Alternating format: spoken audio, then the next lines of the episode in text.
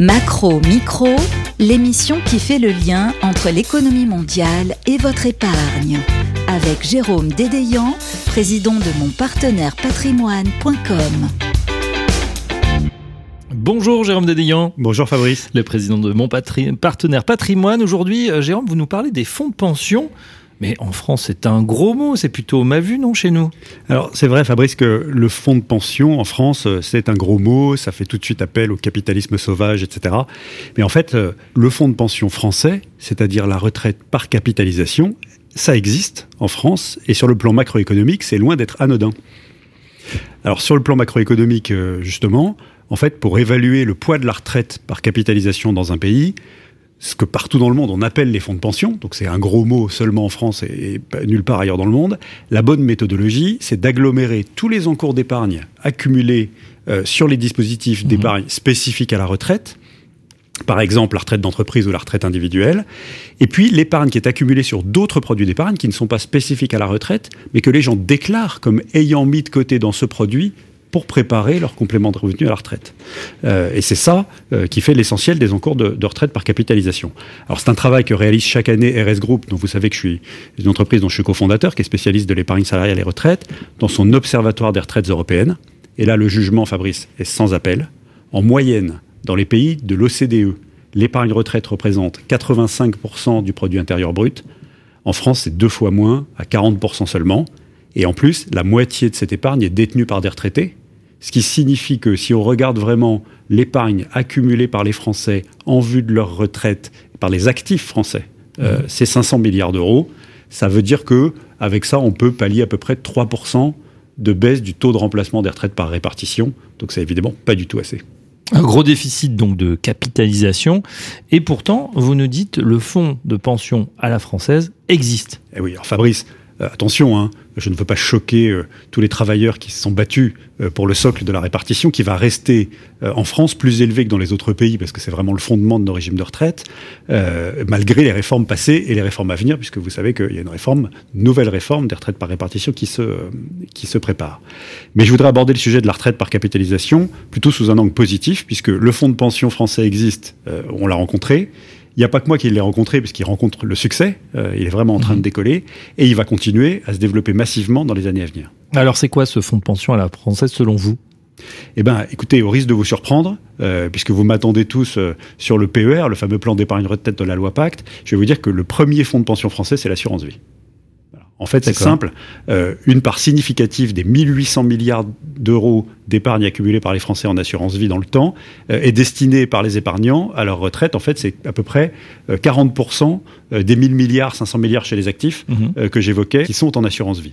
et évidemment, l'assurance vie a encore de très beaux jours devant elle pour aider les gens à préparer leur retraite parce que c'est, on en parle abondamment sur votre antenne, hein, elle a une extraordinaire souplesse civile et financière et une fiscalité encore avantageuse même si euh, chez mon partenaire patrimoine, on préfère toujours mettre en avant ses atouts civils et financiers avant ses atouts fiscaux. Mais évidemment, euh, comme on dit dans Le Seigneur des Anneaux, euh, la création du PER, un plan d'épargne retraite pour les gouverner tous, hein, a totalement changé la donne de la retraite par capitalisation en France. Et on a eu les stats, c'est pour ça que cette chronique est un peu d'actualité, on, on, a vu arriver les stats du PER, et en fait, il est quasiment au double des objectifs fixés par Bercy à son lancement, euh, quand il a été lancé en octobre 2019. Aujourd'hui, il y a 5 millions d'épargnants en France qui ont un PER, alors que l'objectif était de 3 millions, et le PER a accumulé 60 milliards d'euros d'encours d'épargne, alors que l'objectif était fixé par Bercy à 30 mmh. milliards. Euh, et donc, il est très complémentaire de l'assurance vie et on pense qu'il est au début de son chemin euh, pour le développement des fonds de pension à la française. C'est le fonds de pension à la française. Donc, ce PER, fonds de pension à la française, plan d'épargne retraite, en complément, on l'a compris, euh, de l'assurance vie, une enveloppe donc qui a extrêmement bien marché pour nos concitoyens. Quelles sont pour vous les raisons de ce succès extraordinaire? Alors, il y a des raisons macroéconomiques hein, au succès du PER. D'abord, un taux d'épargne qui reste très élevé en France. Il est encore anticipé à 16% euh, en 2022. Euh, alors évidemment, il y a eu un petit effet euh, Covid. Il était à 18, 18,7 pendant les, mesures sanitaires de la pandémie, mais il reste encore très élevé, 16% en 2022 espéré. Et puis il y a évidemment un socle de retraite par répartition qu'on va maintenir, qu'on va réformer progressivement pour qu'il tienne le choc démographique. Mais évidemment, les retraites par répartition ne vont pas augmenter. Ça, c'est macroéco. Puis il y a des des, des, qualités intrinsèques du PER qui en font une solution qui décolle et qui connaît le succès euh, qu'on vient d'évoquer, euh, puisque en fait ce plan d'épargne retraite de la loi Pacte a méthodiquement éliminé les imperfections des solutions de retraite par capitalisation qui préexistaient à son lancement. Alors par exemple Alors un seul produit adapté à tous les citoyens, hmm. quelle que soit leur situation personnelle et professionnelle, qu'on soit salarié, travailleur non salarié, etc., commerçant, prof libre, euh, transférable, avec des frais de transfert plafonnés, euh, nuls après 5 ans, qui permettent de regrouper euh, toute son épargne retraite tout au long de sa carrière dans un réceptacle unique euh, et transférable pour faire jouer la concurrence dans l'intérêt de l'épargnant. Deuxièmement, disponible soit en euh, mode assurantiel euh, comme un contrat d'assurance vie ou en mode compte titre. Là aussi, une concurrence organisée entre deux solutions techniques complémentaires l'une de l'autre en fonction de la situation des gens. La possibilité d'alimenter son PER euh, à la fois par son épargne personnelle ou dans le cadre de son outil de travail, alors qu'avant on avait des solutions qui étaient réservées au cadre professionnel ou réservées à l'épargne personnelle. et puis il faut évidemment rajouter deux choses essentielles. La première, c'est l'avantage fiscal à l'entrée. On verse ce qu'on veut quand on veut, c'est assez souple. Et évidemment, épargner pour sa retraite vous fait faire une économie d'impôt. C'est l'État qui finance une partie de votre épargne retraite. Dernier point, souplesse à la sortie, c'est essentiel. Mmh. Euh, j'ai le choix entre rente et capital et non pas un produit tunnel qui ne sort qu'en rente quand je pars à la retraite. On pourrait rajouter le cas de déblocage résidence principale qui libère les gens de l'arbitrage immobilier versus revenu de retraite. Est-ce que je serais locataire ou propriétaire à ma retraite? Ce qui est évidemment un arbitrage patrimonial essentiel pour les Français. Donc une ingénierie bien dans le ton de cette rubrique macro-micro a effectué qu'en micro au niveau de chaque épargnant. Hein. Et oui, Fabrice, en fait, le succès du PER, c'est aussi le succès de la mobilisation de la distribution et de son devoir de conseil. Hein. Il y a un devoir de conseil intégré avec le PER dans la loi, et tous les distributeurs, notamment les distributeurs indépendants, euh, dont mon partenaire patrimoine fait partie, se sont euh, formés pour être capables d'accompagner les gens. Alors, je vous donne des, exemples de cette ingénierie adaptée à chaque épargnant. Euh, conseil sur les montants à verser pour optimiser. Il faut savoir combien je verse pour saturer mon plafond d'épargne retraite, celui de mon conjoint éventuel. Est-ce que j'ai des choses à faire avec le plafond de mes enfants rattaché à mon foyer mhm. fiscal. Et puis il y a ce que je vais décider de, verser dans le cadre de mon outil professionnel, soit sous forme de 154 bis, la fameuse cotisation Madelin des travailleurs non salariés, soit sous forme de dispositifs d'intéressement, de participation, d'abondement euh, d'épargne salariale, en plus de mes versements volontaires. Euh, il y a aussi tout le sujet euh, de, potentiel de rattrapage des plafonds non utilisés des trois années qui ont précédé l'année fiscale en cours, c'est un peu technique, mais en fait, tout ce que j'ai pas consommé, je peux le rattraper pour épargner plus une année donnée et euh, évidemment faire baisser ma facture d'impôt et doper mon épargne retraite. Et puis, euh, il y a évidemment le sujet familial. même si j'ai un conjoint qui ne travaille pas, il a son, plafond épargne retraite à lui, mmh. au minimum de 10% d'un plafond annuel de la sécurité sociale. Je peux l'utiliser sur mon produit d'épargne retraite ou lui faire utiliser mon plafond. C'est une case à cocher. Et il faut savoir ce qu'on décide de faire, notamment en protection croisée des conjoints avec le, PER. Et puis il y a le PER des enfants. Euh, en fait, le PER est un super PEL, j'ai pas le temps de développer, mhm. euh, mais pour aider ces enfants euh, à mettre de l'argent de côté en faisant faire une économie aux parents qui pourront utiliser pour, quand ils se lancent dans la vie, acheter leur, leur studio ou leur premier appartement, le PER est un outil extraordinaire. Ça, c'est le conseil vraiment sur l'ingénierie des montants à verser pour bien optimiser en fonction de sa situation. Puis il y a un conseil évidemment, comme dans tout produit d'épargne, sur l'allocation d'actifs adapté à l'horizon de temps, euh, à l'expérience, la version au risque et aux valeurs de chaque épargnant. Un conseil sur la séquence de sortie, on a dit que ça sortait en capital ou en mhm. rente, et selon la situation des gens, leur état de santé, leur situation financière, cumul emploi-retraite, fin de crédit immobilier ou de pension alimentaire ou études des enfants à payer, etc., ils vont décider de ce qu'ils consacreront au capital ou en rente dans des conditions fiscales à calculer pour regarder ce qui est optimisé pour eux. Et puis il y a évidemment euh, tout ce qui est regroupement sur le PER unique, un seul pour les gouverner tous, de mes anciens produits, mon Madelin, mon article 83, mhm. mon Perco, etc., euh, sur lequel il y a vraiment un, devoir de conseil important pour être sûr que ce transfert crée de la valeur d'ergonomie euh, et de gestion financière et ne, ne, crée pas de déperdition de valeur sur des garanties techniques importantes que je perdrais si jamais je transfère. Jérôme Dédéan, c'était parfaitement clair sur la macro, hein, les avantages macro du, du, du plan d'épargne retraite. Au niveau micro, je dois dire, vos pistes d'ingénierie semblent un petit peu compliqué à appréhender pour un épargnant. Est-ce que vous pouvez nous donner plutôt des exemples? Moi, quand on me dit c'est compliqué, je dis toujours c'est riche. Euh, et quand c'est riche, ça veut dire qu'il y a effectivement de la place pour le conseil euh, et, à l'optimisation euh, foyer par foyer, je dirais. Alors, je donne un exemple.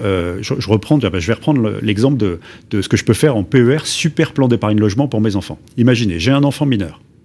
Dès sa naissance, il bénéficie, on ne le sait pas parce qu'il n'apparaît pas sur votre avis d'imposition, mm. de son propre plafond épargne retraite d'un peu plus de 4 000 euros, euh, c'est-à-dire 10% d'un plafond annuel de la sécurité sociale. Ça veut dire que si je lui ouvre un PER, moi, son parent, et que je verse dessus jusqu'à 4 000 euros par an, un peu plus de 4 000 euros par an, je vais faire une économie fiscale, moi, par an, équivalente à ma tranche marginale d'imposition. Mmh. Donc j'ai mis de l'argent de côté pour mon enfant euh, dès son plus jeune âge, à raison de 4 000 euros par an, euh, dans la limite des présents d'usage, bien sûr, pour ne pas être qualifié en donation, avec une économie fiscale. Et le jour où il quitte mon foyer, et où il se met à voler de ses propres ailes, il aura accumulé une épargne qu'il peut mobiliser pour acheter sa résidence principale. Et là, il paiera évidemment le prélèvement forfaitaire unique sur les plus-values qu'il a réalisées dans le PER, mmh. mais ça aura capitalisé en brut. Hein. J'aurais mis 4 000 en faisant une économie d'impôt, euh, par exemple de 30% si ma tranche marginale d'imposition est à 30 Et surtout, on lui reprendra sur les versements sa tranche marginale d'imposition à lui. Et quand il démarre dans la vie, il est soit non imposable, soit imposable à 11. Donc il y a un levier fiscal.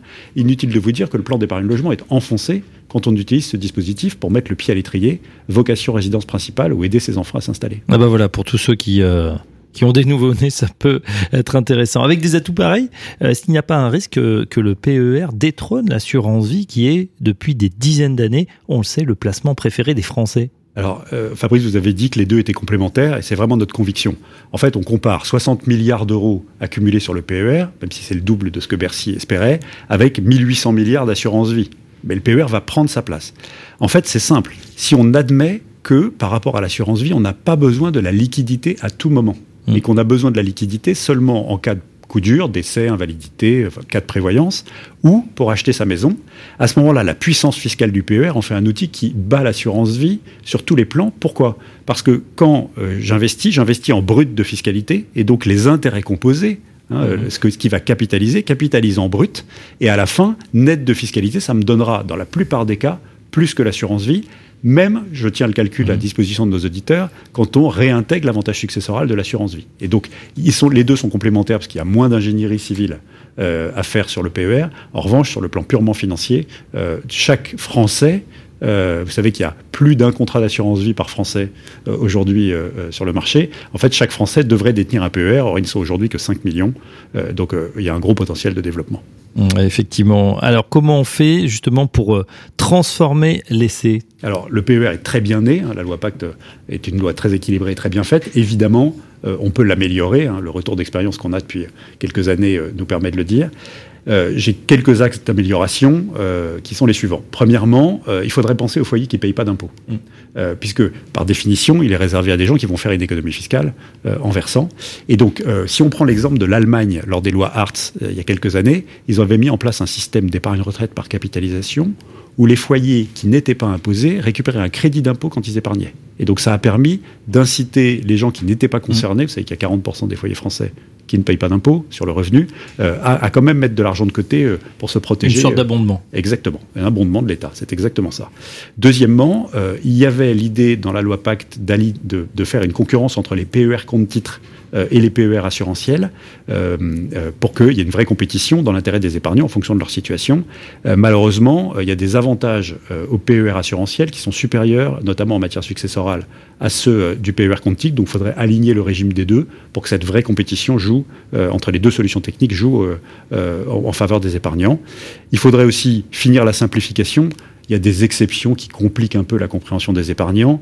il y en a deux. Euh, il y a un compartiment du PER qui abrite les cotisations des régimes d'entreprise euh, anciennement article 83 et il n'a pas euh, la sortie en capital et il n'a pas le cas de déblocage résidence principale. C'est idiot, personne ne comprend et ça pénalise le développement de ce compartiment-là. et puis il y a un sujet sur les transferts des anciens PERCO en PERECO de la loi Pacte puisque le PERECO a un petit problème de désavantage fiscal par rapport au PERCO. Donc toutes les boîtes qui avaient des PERCO ne les ont pas encore convertis. C'est un peu dommage.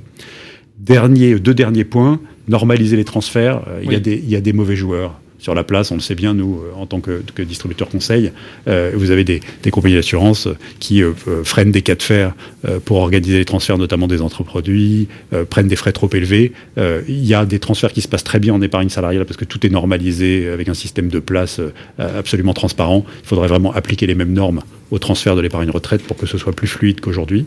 Dernier point, euh, évidemment, on nous annonce une prochaine réforme des retraites. Le socle de la retraite par répartition va rester important, mais il ne va pas augmenter. Il faudrait augmenter les plafonds de déductibilité, puisque notamment pour les plus hauts revenus, le potentiel du plafond épargne retraite de nos avis d'imposition n'est pas suffisant pour permettre de vraiment avoir le taux de remplacement euh, dont les gens auront besoin. Euh, ça fait des années que ce plafond, en fait depuis la loi Fillon de 2003, que ce plafond n'a pas augmenté, il faut l'augmenter. Bon, on est rentré euh, dans le détail, on va dézoomer un peu. Et pour finir, Jérôme, pour un épargnant qui nous écoute, qui est convaincu désormais de l'intérêt de ce fonds de pension à la française, qu'est-ce que c'est au final un bon plan d'épargne retraite, un bon PER Bon, il y a deux critères, Fabrice, et je m'en tiendrai là. Le premier, c'est évidemment un PER, vous l'avez compris, accompagné par un professionnel tout au long de ma vie, en fonction de ma situation, de mes perspectives, de mes capacités de financement, de ma situation civile, etc. Euh, ça, c'est fondamental, puisque l'ingénierie autour du PER, euh, c'est normal qu'un épargnant ne la maîtrise pas. Il y a des professionnels qui la maîtrisent. Il faut se faire accompagner. Mmh. Euh, ce conseil a une valeur, évidemment. La deuxième chose, c'est évidemment sur le plan purement financier, allocation d'actifs, un univers d'investissement large dans lequel on trouve les placements qui correspondent à son horizon de temps et à son aversion au risque, mais surtout, et ça on y est très sensible chez mon partenaire patrimoine, on fait très attention à ça, qui correspondent à mes valeurs. Parce que personne n'a envie d'avoir un rendement financier élevé, ce qu'on peut obtenir dans une bonne gestion pilotée, par exemple dans le PER adapté à chaque épargnant, personne n'a envie de l'avoir au mépris de ses valeurs d'investissement, et donc il y a tous les enjeux euh, d'investissement ISR, de transition écologique, de financement de l'économie réelle, toutes ces choses de finance durable. Voilà, qu'on peut adapter vraiment au profil et aux valeurs de chaque épargnant. Nous, on a l'habitude hein, dans nos PER euh, de travailler euh, que ce soit en private equity, en immobilier ou en, gestion action euh, côté classique, avec des sociétés de gestion phares complètement complémentaires qui ont pignon sur rue et dont les, critères de, extra-financiers, en plus de l'analyse financière, sont, vraiment dans leur gène. Je peux citer Ophi Asset Management, Carmignac, Pictet, Sycomore, la financière de l'échiquier, IDAM par exemple, mais il y en a plein d'autres. toutes ces boîtes de gestion-là, elles ont dans leur code génétique que non seulement elles cherchent de la performance, mais pas à n'importe quel prix, mmh. et elles ont été pionnières dans l'intégration de critères extra-financiers. Nos clients, ils sont très très sensibles. Voilà, en tout cas, on connaît désormais le fonds de pension à la française qui existe. Vous l'avez rencontré. Merci Jérôme Dédéian, président de Mon Partenaire Patrimoine, et à très bientôt. Macro Micro, une émission à réécouter et télécharger sur le site et l'appli Radio Patrimoine et sur toutes les plateformes de streaming.